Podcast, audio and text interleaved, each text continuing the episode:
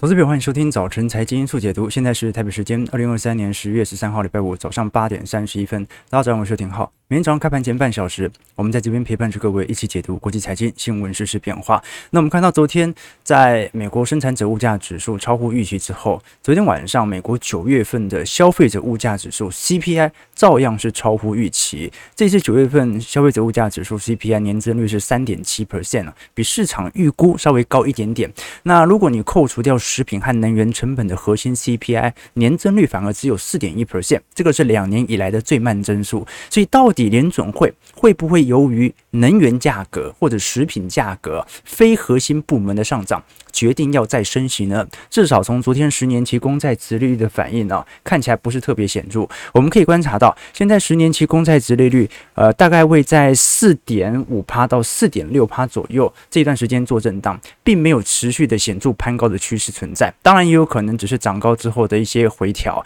但至少看得出来这一波呃其实市场的升息预期并没有因为生产者物价指数和消费者物价指数的持续攀高而突然有再多升息的打算。我们可以观察到，到目前十一月份为止啊，保持当前基准利率五点二五 percent 到五点五 percent 的几率仍然高达八成六。那十二月升息几率是稍微提高了一点点，但是多升息一码几率也顶多只有三成二，保持当前利率水平大概还是六成四左右的位阶，一直到明年一月份、三月份、五月份都是如此，甚至在六月份就有可能随着市场预期进入到适度的预防性降息循环。换句话说，呃，这一波十年期公债殖利率的冲高，到底是不是一定反映着通膨爆表呢？其实，我觉得更多反映的是当前经济数据表现还不错所导致的高利率区间。所以呢，长债呢，随着联总会不断的在过去一段时间尝试的让美元的拉升，让殖利率的拉升，使得倒挂现象能够稍微缩窄。所以长债殖利率现在是贴近于短债，再过一两个礼拜，很有可能殖利率倒挂现象就消失了。好，那殖利率倒挂有两种解释，一个就是突然拉升，这个时候很有可能就是衰退了。那另外一种就是它现在不倒挂了。那是不是经济衰退的风险就在消失了呢？我们先来观察一下，到底这次 CPI 当中，为什么市场的情绪反应好像没有这么大？这次我们观察到。尤其大家比较关注的核心通膨哦，上个月是四点三 percent，这个月已经下降到同比四点一 percent 了。当然啦，月环比还在零点三趴，这说明现在从实体物价感受程度来看，的确还是比过去两个月还要来得贵。好，过去每个月大概都是零点二趴到零点三趴左右的核心通膨正在上行。但是呢，如果同比核心 CPI 还在下滑，那联准会是不是就没有必要采取更高强度的升息了呢？因为你怎么升息哦，你好像也无。法改变中东减产或者以巴冲突，呃中东。怎么减产？你升息，你顶多就是消耗你的需求来换取供给所形成的通膨，对吧？OK，所以我们至少可以承认啦，核心 CPI 还在下行，感觉市场是能够接受当前的通膨下行情况。但是从总 CPI 来观察的话，是三点七 percent，跟上个月一样，但是也比市场预期的三点六 percent 来得高。所以按照目前的基期表现，由于去年第四季通膨下行幅度也已经蛮快了，这说明你要观察到下一波的通膨下行。可能要等到明年一季度左右啊，因为这个时候才会有一个相对更高的基期啊，所以呃，这个就是通膨的惯性啦。你就是随着积极效果，它就会慢慢的淡淡掉。虽然呢，物价是回不去了啊，但是从同比层面，它是能够慢慢的消逝的。所以我们更关注的是月环比的部分啊，因为到目前为止哦，呃，整体核心通膨仍然有月环比零点三趴左右的速度来做增长啊，所以我们可以观察，就是两种指标的不同，上面的 CPI。正在下行之后反弹，那是因为掺杂了能源和食品价格。下面的核心 CPI 年增率还在显著的下行，那我们就观察一下联总会很快啊，针对通膨数据啊，或者未来十一月份利率预期、利率决策会议所采取的谈话为何了。不过，按照目前美国各大联总会主席所释放的谈话，感觉是鹰中偏鸽居多了。也就是说，呃，我们没那么容易降息。好，但是呢，升息的确是有到达尽头，顶多就是一两码的距离而已。事实上，我们可以观察到了，通膨资产哦，好，在今年以来，或者呃，我们讲说今年九月份的年增率哦，你像是呃医疗健保价格，或者我们看到的燃油价格、二手车价格或者汽油价格，从年增率来看哦，仍然是有非常显著的负增长作用。只不过呢，呃，从整个二二年呐、年增率六月份一路到现在哦。呃，大部分的物价真的都涨很多，而且刚好涨最多的就是现在跌比较重的燃油啊、二手车、汽油价格。好，那你像是交通运输的部分哦，从二二年以来平均涨幅大概是八点八 percent 哦。好，那你像租金涨幅大概五点六 percent 啊，食物啊，或者像总 CPI 啦啊，或者我们观察到的。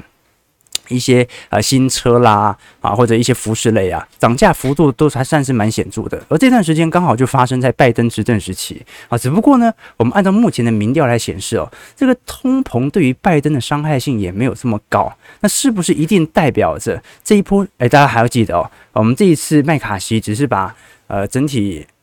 我们看到的两党的谈判这个问题哦，两党的这个政府关门问题，它只是延后四十五天哦，所以十一月很快我们又遇到新一波的关门危机哦，那是不是说明拜登是有机会让步的？毕竟呃看起来啊，这个通膨对于拜登民调的冲击力度没有想象中来的大。OK，这个是第一个观察的要点啦，所以我们可以观察到，不管是联准会还是市场，似乎现在更关心的是核心通膨。那至于短期内能源价格、资产的变化啊，就要看一下到时候供应链的问题啊，这个似乎是大家刻意去忽略的啊。不过我们就到时候来看啊，因为按照目前的角度而言，呃，市场普遍的共识是，只要伊朗不介入这一次的以巴冲突，沙乌地阿拉伯也不介入。那么对于能源在中东局势的冲击力度就没有这么大。那另外一方面，美国的页岩油最近传出好消息啊，啊，呃，扩产量不断在拉开当中。那我们就看一下，到时候能不能啊成功的把油价持续的向下拖，要不然这一波涨幅其实也算是蛮高的。好，那到底现在我们比较关注的几项资产价格啊，你像是二手车价格啦，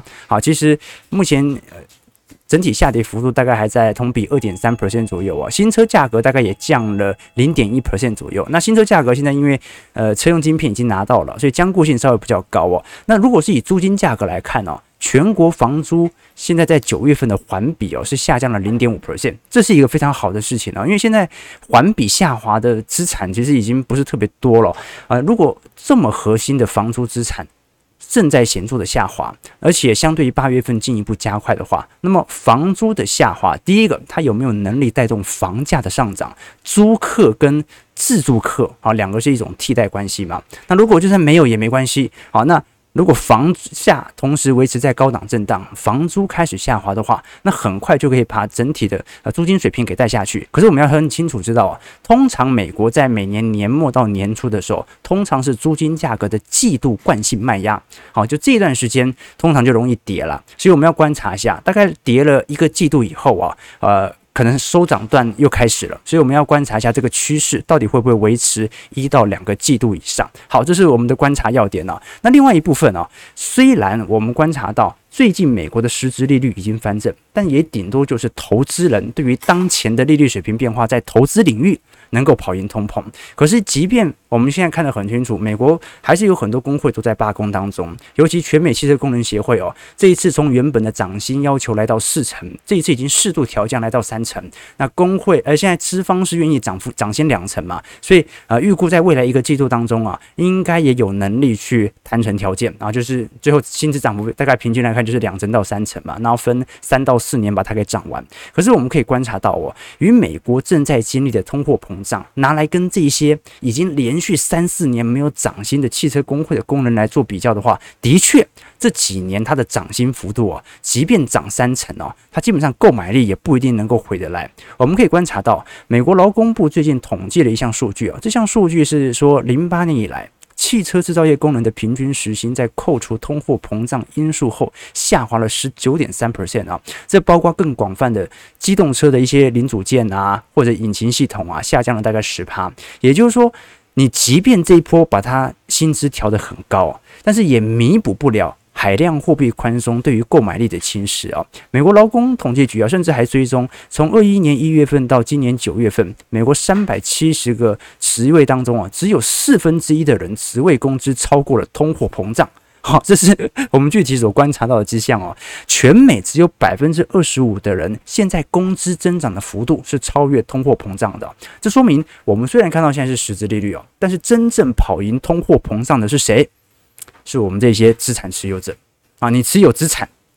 啊，当然你要持有对的资产啦，就参与股票市场的分红嘛。你持有资产啊，你就算零股利，你大概也大概率能够跑赢通膨了啊，不一定哦。啊，如果是持零四趴五趴的台湾高股息，那不一定能够跑赢的美国的通膨，那跑得赢台湾的啊，从数据上来看是这样子了。在美国市场的话啊，如果是投资标普版啊，或者是纳指费半的话，那基本上也能够跑赢通膨，但是你工作就有一点难追了。事实上，我们可以观察到，从消费者物价指数来看呢，二零二一年初到现在哦，平均以来，呃。大概已经涨了一成六左右，然后这个是以总体物价来观察，但是私营部门的雇员平均时薪增长幅度只有一成三。好，那你可以观察到，甚至汽车制造业工人的平均时薪哦，才涨了十个 percent 而已哦，而且呢，每周的工时也有增加。所以为什么罢工要趁现在？你当然要趁劳动力极度紧缺、极度缺工的时候赶快罢工。好了，那现在美国大概有四十二万名工人都在罢工，我讲的是整体哦，预估到二零二三年年底啊，罢工人数会达到五十四万。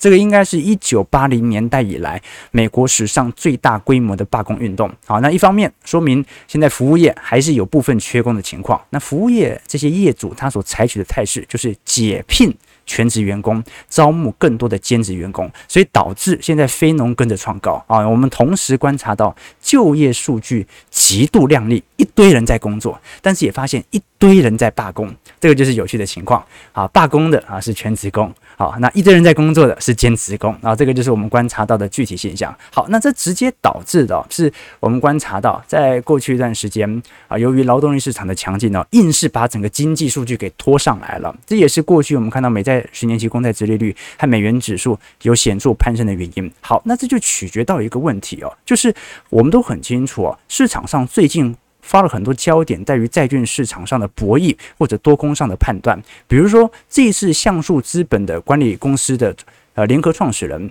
霍华德马克思，他就认为说低利率时代已经结束了，这标志一个巨大的变革，在这个世界上啊，投资者最好把大量资产的配置配置到信贷市场身上。换句话说，他认为现在投资人应该要大量的去购买相关啊美国所发行的非投资等级债。投资等级债或者美国公债，那因为我们都很清楚啊，因为像素资本它是做资产全球最大的呃乐色债啊，或者我们讲说非投资等级债的公司，所以它是主推。高收益债的，好，那他认为的原因是因为哦，我们都很清楚，呃，未来的经济数据哦，感觉会保持在一个相对扩张的区间，所以这段时间呢，利率可能会维持在高位啊，比想象中还要来得久。那利率保持的越久，就说明这些债券资产哦，你所利来的就越划算。那我们基本上可以了解它的一个长期逻辑啊，因为它是资产管理公司，好，所以它资产管理公司当中哦，它就。他也其实，在受访当中，哎，他也认为说，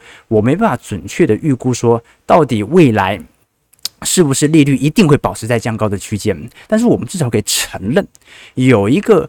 高收益债的利率可以给予你七趴到八趴，甚至九趴到十趴的这利率表现。如果你持有到期，锁定这个利率在你部分的资产的啊一个。部位的话，你能不能接受？就你能不能接受？你有一项资产，它就是每年给你配齐七趴到八趴，然后你持有到期，那就完全回本。你能不能接受？啊，你能够接受的话，那你就应该要。啊，配置这样的一部分的资产。如果你嫌报酬率太多，而派报酬率太少的话，你当然可以选择其他的。但他认为现在这个时间点呢，你不用管他说到底会跌到多深，而是这个殖利率是吸不吸引你进行资产的呃相关的这个购置。当然，他也认为说有部分的债券可能会有一些风险，你像是商业不动产的部分哦，啊，或者马克他也提到了对于美国政府还债的。担忧，但他认为到目前美元货币的储备地位没有太显著的改变，那基本上，呃，他认为说现在这个时间点呢、是最好最好进行资产再平衡的时候，所以他算是一个看多美国债券的一个。呃，这个领航者了，那我们都很清楚，马克思他是一个标准的周期投资者，好，也等于说他看的尺度就非常长，他一向都是以资产配置的逻辑来看待资产的收购哦。那对很多资产配置者来看呢，他有股也一直都有债嘛，所以现在债券跌了，的确啊很受损。过去本来有市值推高的时候嘛，啊，最近跌跌跌跌跌到二零一一年的水准了，但是因为你两项资产都持有。你跌也不能白跌啊，是它是更好进行资产再平衡的时候。我前阵子才在脸书上看到一个啊法律事务所的朋友哦，哦，不知道真的假的，他说。如果因为你现在现在社会纠纷很多嘛，你常常在路上啊，可能车祸不小心跟人家擦撞，有没有？人家就那个玛莎拉蒂下来拿几个球棒这样子啊，就说如果你在路上跟人家有一些纷争，或或者跟啊这几个不熟的朋友这个打架啊，揍了一顿该怎么办呢？哦，假设啊你是体型比较弱势的一方啊，啊被打倒在地，这个时候正确的做法是什么呢？就是赶快抛出你的皮夹。掏个几千块给他，然后如果钱不多，那整个皮夹里面的钱全部抽出来给他，说：“大哥，别打了，别打了，呃，这点钱啊，拿去喝茶吧。”只要他接了钱，好，按照现行法律来看，本来哦是告诉乃论的嘛，哈，本来是被害人哦，他可以自行决定，因为本来是一个民事纠纷而已嘛，啊，这两个人在那边啊有点冲突啦，这样子哦，啊，这个时候哦变抢劫罪，变非告诉乃论了。好，因为你看对方打你之后，哦，好，那如果他跟你抗辩说，哦，没有，这是他主动给我的，那法院怎么会认呢？好，那警察问他，好，那你是不是拿了钱之后就不打他了？他说对呀，那这不是抢劫是什么？好，那你拿了钱之后还打他，哇，那你你抢劫还打人？好，所以什么意思啊？被打了也不能白打，好，债券 跌了也不能白跌，当它跌下来的时候。你反而可以观察一下，是否这个长期的利率你能够锁定。好，这个是从资产配置的配置者的角度来做思考的。那品号当然也是这样的观点了。所以你会发现，大部分目前看好美债，认为是一个投资时间点呢，大部分都是资产配置者。可是另外一个人啊，大家看得很清楚，最近哦大举去做空美债，获得显著报酬的。现在我们观察到的是比尔艾克曼。好，那比尔艾克曼为什么在这个时间点呢？他会极度的去看空美国公债市场呢，其实也是有他的原因的啦。我们都很清楚，比尔艾克曼在过去一段时间，他最为广为人知的是避险基金大亨，也就是说，他所追求的报酬哦，啊，不是说短呃长期的那一种资产的稳定的回馈啊，他投资虽然投资很多这个能够穿越牛熊的股票，但他更加呃认为应该为投资人带来。具体的、及时的当年度的报酬，我们都很清楚。就一般的资产管理公司哦，比如说你去投资一些呃主动型基金好了啊，比如说那什么统一啊、大满贯啦、大黑马啦那一类的哦，呃，你的逻辑是什么？通常是这样子哦，当年牛市你最好跑赢牛市，你最好跑赢大盘；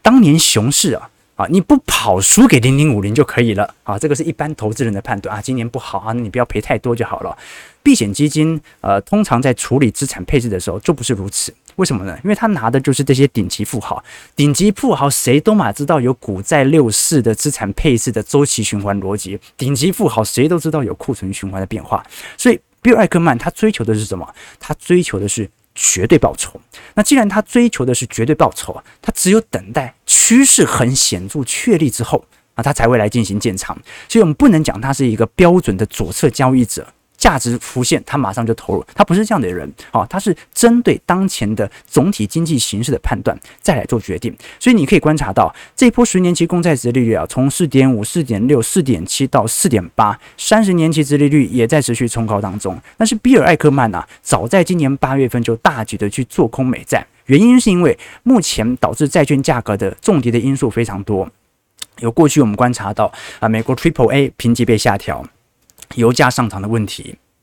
通膨的风险啊，那最重要的一件事情就是，呃，比尔艾克曼认为现在很难立即进入到经济衰退啊，所以你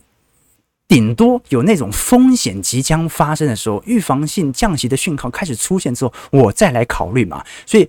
比尔艾克曼他是标准的认为，现在应该要立即避开美债，甚至去持续做空美债，好换取美债价格下跌的资本利得。我们可以观察一下啊，他在言论当中所采取的一些谈话。And you know the world sort of changes gradually, uh, and and you have a generation of people who are used to rates, you know, four sounding like a high interest rate, and and it's you know on a historical basis, it's an extremely low rate of interest. So I, I would not be shocked to see. You know, 30-year rates well, you know, well into the, you know, through the five barrier, uh, and you could see 10, the 10-year approach, uh, approach five. Jamie and, and that, could, and that can happen in the very short term, like, like literally weeks. We've 10 seen a huge move in the last uh, number of weeks, and I think a lot of that is investors kind of rethinking. You know, the, the, what's interesting about the 30-year Treasury is people reflexively uh, buy it whenever they, you know, because they've made money doing it in advance of a, of a recession, but it's really not – an instrument you should use to speculate on the short-term economy. It's a, it's a fixed price contract with the U.S. government for 30 years.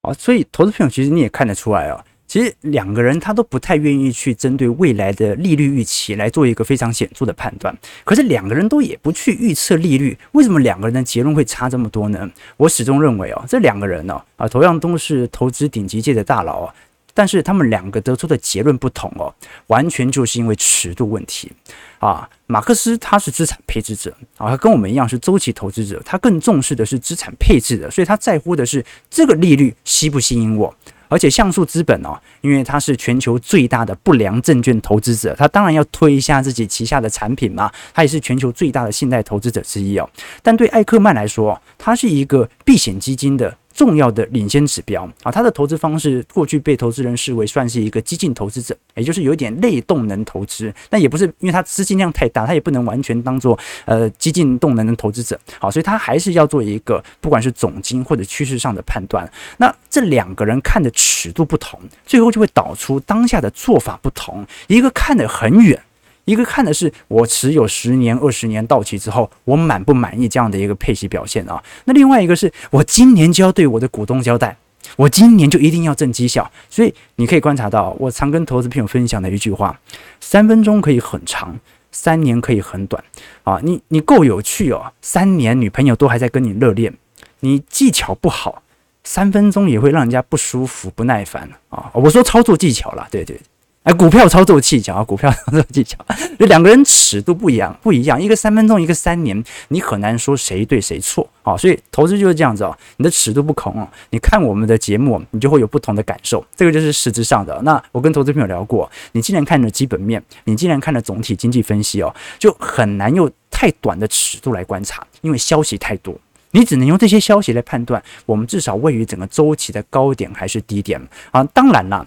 有些投资人是呃买进美债有一个主要原因呐、那就是非常看坏未来经济的表现。但是这两个人都没有提到这件事情。好，这两个人一个想买，一个想卖，都没有提到经济大幅衰退的风险即将发生啊。只是说，呃，这个马克思他的理由更加认为，如果利率现在终于好不容易拉到五趴，然后未来想要成功的抑制通膨，那肯定没那么容易就重新进入到零利率循环。那在这种状态底下，呃，股票报酬哦就不太可能像过去几年跑得一样高嘛。这是一个很好的资产的流向图，也有可能最后两边都会涨。但是未来股票市场能不能像过去几年一样显著的拉升啊？这个对于很多债券投资人来看哦，是很难想象。这么高的利率，你股票的报酬还能够比债券多多少？而这个时候，如果我能够锁定七八八八高收益债的利率，这个是马克思想做到。那事实上，我们也很清楚了，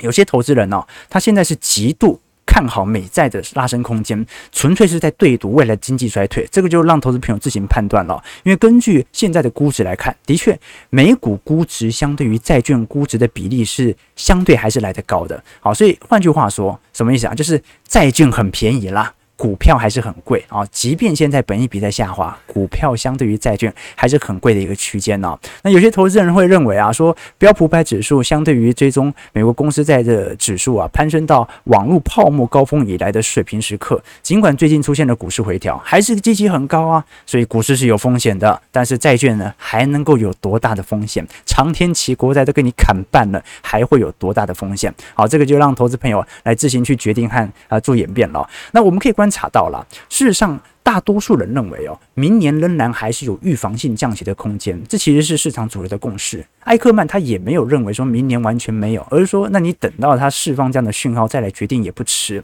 比如说，最近美国抵押贷款的利率哦，已经升到了十年的新高，来到七点六七 percent。那三十年期，因为美国是采取固定利率啦，就是说你升到七点六七趴，不代表房市会崩。原因很简单，美国房市采用的是固定利率，也就是说你升到七趴。你就永远七趴选三十年啊，这是大部分人选择，当然它也有浮动，但是多数人选择是固定利率。所以当你选择是否要买房的时候，通常呃银行端就会帮你评估一下你到底每个月要缴多少房贷啊，那你就会自行进行风险的衡量。所以最后造成的是什么？就是其实利率很高，但是并没有大规模的房贷违约潮发生，因为根本没有人想要在这么高的利率买房了。你可以观察到下方，上方是。三十年期贷款利率，下方是美国的房屋申请量啊，几乎也是创下十多年来的新低，根本没有人想要在这个时间点买房。那既然没有人想要买房，那就没有人被锁在这么高的利率啊，就很难直接啊引发我们看到的破产潮。但是呢，它至少会慢慢的影响到整体的基建业、建筑业，让市场啊这种再增加自己房屋供给的可能性会显著的下降，最后还是会引起经济的走皮啊。所以虽然你没有立即紧急降息的压力，可是你可以预防性降息嘛，只要通膨稍微达标。而现在市场就在关心啊。总 CPI 是拉升了，可是核心 CPI 还在下滑，好像就还可以接受啊。那另外一点是我们观察到的二手车。整体车贷利率哦，也攀升到八点三 percent 了。二手车它的确引起了显著的车贷升高。那但是这也很好理解，那是因为大家现在宁愿买新车，也不愿意再还二手车贷款了。二手车买贵了，买贵。当时缺车用晶片啊，二手车炒到比新车还贵。结果特斯拉一直降价啊，降到后来根本就不想还了。这个是属于特殊状况。那我们比较关注的是属于信用卡。贷款端的部分哦，你看到目前美国的信用卡整体平均循环利率大概在二十一点一九 percent。那最近美国消金的违约率也已经突破了二零一九年的高点，这也是被市场认为可能有适度调降呃利率水平的空间存在。这个是市场的一些想法啦。那当然啦，啊最大的未爆弹哦，现在市场的预估值还是属于商用不动产。多数人认为大概在二零二四年。在二二季度或者下半年以后啊，爆发的可能性，呃，或者说整个底部的可能性会蛮高的。也就是说，呃，市场认为，因为明年下半年有降息的空间嘛，所以当你降息之后，你就能够把商用不动产的压力稍微有所趋缓，所以大家都认为。百分之四十四的几率，可能在明年下半年可以看到商用不动产价格的低点哦。那当然了，现在控制率还在显著上升当中。我们可以观察到，美国如果是以呃这个零售业啦，或者一般呃产业类别啦、物流中心来看的话，整体控制率并没有显著的比较高。但是就纯商办啊，白领的话，真的是完全突破高点了啦。哈，已经啊对，把过去二十年来的高点全都突破了。好，这说明目前整个美国就业形态有非常显著的改变。那过去被视为那种固定收益资产的 REITs，现在来看的确是压力重重的，所以我们也要观察一下。呃，这一波财报季下礼拜啊就要公布了嘛。那每一次先公布的都是一些金融股，像是摩根大通、花旗啊、美银等等大型财报。那我们都很清楚，呃，这些大银行啊，目前基本上几乎没有债券资产减损的问题了啊，因为联准会的机制基本上已经足以去提供所有你在于未实现亏损所。可能造成挤兑的流动性问题，反正你缺钱来跟联准会拿就没问题了。到现在为止，联准会在三月份采取这项机制之后也没有退场。现在最大的问题是我们刚才所提到的这个信贷端的企业的违约率，以及销金端的呃，我们看到信用卡违约率以及车贷违约率都在上升。那这是根据彭博所编撰的数据哦，因为很快嘛，今天晚上我记得就要公布了嘛。摩根大通、花旗和富国还有美银，大概是美银是下礼拜吧。第三季的呃净减季的总金额哦，如果是以呃实质未实现亏损来看的话，基本上有非常显著的攀升迹象存在。那我们要观察一下，在未来贷款机构面临消费者难以跟上升息的步伐之后啊，商用不动产会不会是引爆的第一个要点？这个是值得大家呃关注的方向啦。OK，好，你说货币政策可以推翻一切的，现在对于两位投资人的预估。有可能是这样子哦，啊，但是我不会去争议这件事情啦，啊，就是说，到底什么样才是正义的啊？因为这个资产就是这样子嘛，啊，行情永远在变啊。但是你也知道，我们是一个长期多头乐观者，我相信人类的生产力啊，它始终会带电带动资产价格向上啊。我们会看到很多利空的因子，但是你们发现股价就是靠这些利空慢慢的推高到现在了。以以前有一句话嘛，叫什么？三十岁前不相信社会主义无理想。三十岁之后，相信社会主义是没脑，啊，这个好像在美国的政党当中很常讲嘛。说三十岁以前你不是自由派的话，你就没有不是年轻人呐。三十岁以后你还相信？自由派啊，哦，三十岁以后，如果你不是保守派的话，哦，那你就没脑了啊。这后半部有争议啦，但是你可以观察一下，就人当然有理想，会认为应该的经济世界应该是什么样子啊。但是任何一个有理想的人呢，他都会曾经想过或者考虑过，呃，这个美好的社会啊。但是呢，会发现，哎，有时候会被现实打脸，所以不如尊重资产，顾好自己啊，照顾好自己，照顾好自己的家人，其实就是对社会的一种负责嘛。好，那我们看一下美国股市四大指数的表现。美国股市道琼工业指数下跌一百七十三点，零点五一 percent，是三万收在三万三万千六百三十一点。标普下跌二十七点，零点六二 percent，收在四千三百四十九点。纳指下跌八十五点，零点六三 percent，收一万三千五百七十四点。费半上涨十点，零点三一 percent，收在三千五百四十八点。看得出来，美国股市四大指数基本上都还在一个显著的主底段，只不过这波量能其实也没有多大的拉升，所以还是要观察一下。对对对，啊，对啊，我做投资不可能致富的啊，还是要靠本月收入才是一个呃，我们。投资哦，是让自己的资产能够稳定的增值，跑赢通膨是底线，好，超越大盘是我们的目标啊，这是我的逻辑。周期投资某种程度就是呃被动选股，主动择时嘛。对于我们这种小散户来说，我们也跟投资朋友分享过，不是说短线的交易不能用，不是说比尔艾克艾克曼不可能套用在你身上啊，只不过它是一个简单的概率问题。你如果无法花大量的时间像他一样有如此靓丽的经历哦，还是要能够去帮自己分散一些择股可能遇到的风险呢。你要抱档股票抱二十年、三十年哦，要确保每一档抱的都不会倒，是有一点难度的。好，但是你抱一篮子基金二三十年，让它不会倒，这个难度就没这么高了。我们过去也跟投资朋友提过，你可以观察到，在整个二零二三年哦，全美最有钱的男人跟女人哦，你看到前二十名当中啊，然后一直到五十四名，就前十个男人和前十个女人，你可以观察到，全球前十名当中啊，最有钱的那个是做电动车的。和做低轨卫星的，第二有钱的是做亚马逊电商的，第三有钱的啊，是我们看到做那种 LV 包包的，然后再来是做 Google 的、做微软的、做脸书的。那在所有的人当中啊，女性也是一样，女性有钱的人是做沃尔玛的啊，是我们看到做这个科氏工业啦啊，或者我们看到做建筑业啦、做苹果、做迪士尼啊，对，都是这些主管职。那唯一一个靠投资。攀登上来的人是谁呢？是那个全球第四名的富豪啊，巴菲特。所以，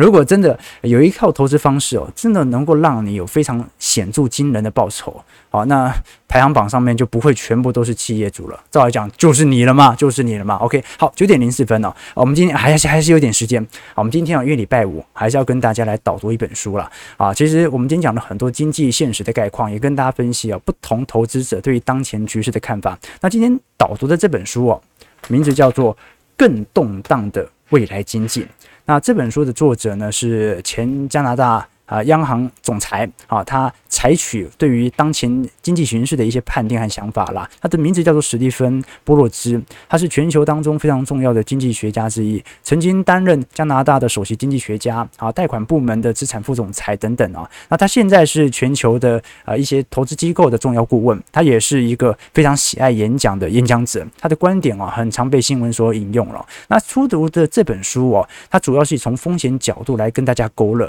我觉得好我的读书方式是这样啦，因为呃。有时候我们看翻译书籍哦，有时候会遇到那种，我不能说译者不好，我们只是说，因为翻译书籍哦，它往往要跟呃比较专业书籍、专业知识来进行搭配，所以翻译书籍往往说会有一点小错，或者说呃文艺看起来不是特别流畅，有点读不太懂哦。所以通常我认为说读这种比较呃经济学的或者投资学的专业书籍哦，通常是第一先通读啦，翻快一点啊，最好先看目录。呃，最好看目录就看懂他在写什么。那第二点呢，才是做一些笔记啊，像这种书籍哦，大概看一次两次哦，真的不太够，因为有些观念不太懂哦，做一些笔记。第三个部分是思考，第四个部分再通读一遍，你就发现收获真的很大了。那第五部分呢，很多的知识啊，就跟你的思想有内化的过程，你就可以分享给你的投投资朋友哦。当然了，我讲的是好书，乐视的书没有必要这样读了。OK，好，这本书我觉得。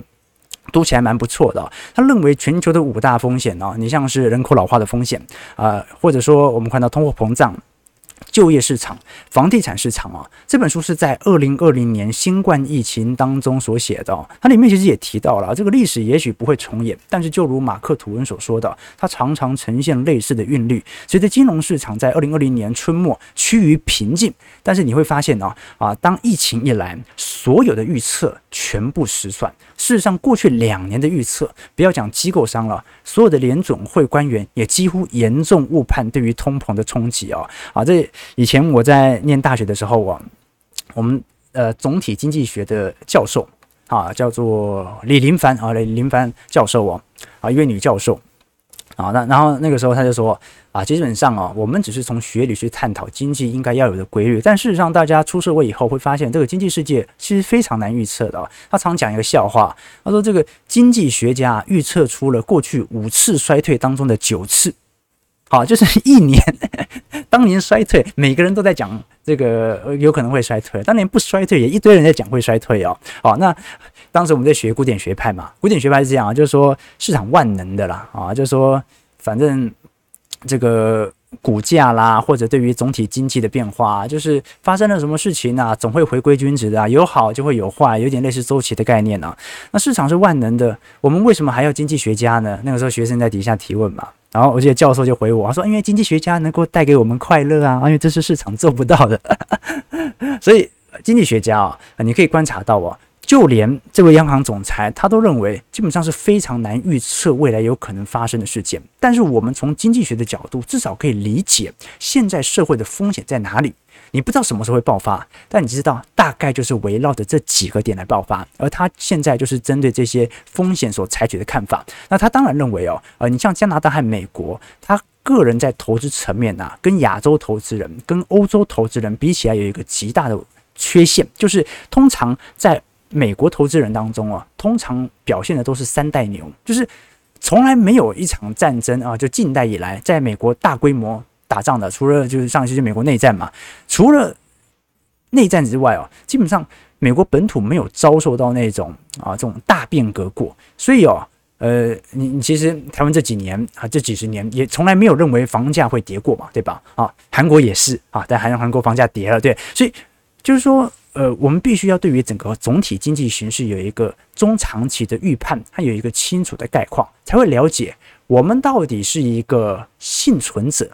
还是说我们就是如此之强呢？啊，这个就是我们可以观察到的一个方向啊，就是说，呃，你像呃台湾人呢，你看比较天性乐观哦，是因为你发现不管哪一个朝代哦，感觉台湾人整体而言都活得不错，就从台湾角度而言呢，没有出现大规模饥荒。或者大规模内乱过啊，至少过去两三百年以来是如此嘛。但是全球各地就不是如此了。好，所以这可能也造就台湾人的性格啊，有这种三代鸟的特性。当然了，啊，比不上美国那种三代牛，对吧？OK，反正这本书啊写了非常多我们应该要注意的一些风险呢。那我当然呢，我个人是认为，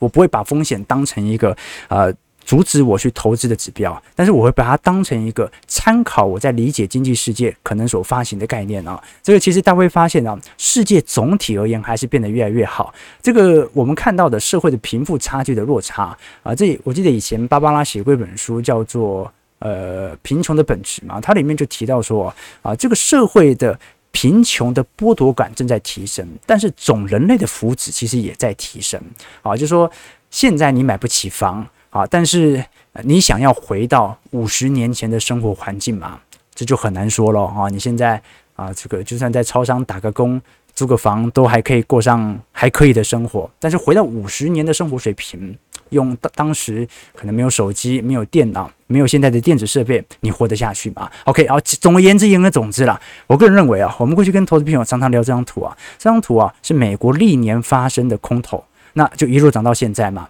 啊，你看。这两年是属于通膨、联总会的鹰派紧缩政策所形成的危机。二零年到二一年是新冠危机的不确定性。二零年是美国总统大选、国会山庄的暴乱。那一八年、一九年是美中贸易战。一七年、一八年是联总会政策到头。一七年是当时英国脱欧，然后到一六年中国硬着陆风险。一四年克里米亚危机。一三年美国财政悬崖。一一年到一二年的欧债危机，哪年没利空啊？每年都是利空，利空可以让我们好好探讨一下经济世界的规律，但是至少我们可以观察到啊，行情就是在利空当中一步一步推高到现在了。好，那早上时间有点久了，九点十一分。如果喜欢这本书，欢迎各位投资朋友也可以在我们平台底下留言，留下你对这本书的想法，或者对于我们本节目的想法。我们就下礼拜一早上八点半，早晨财经速解读在线相见。我们会抽出呃两位投资名额。两位抽出名额送给投资朋友，如果你喜欢的话，那如果大家更喜欢啊，觉得这本书蛮有兴趣的话，直接啊买回家喽，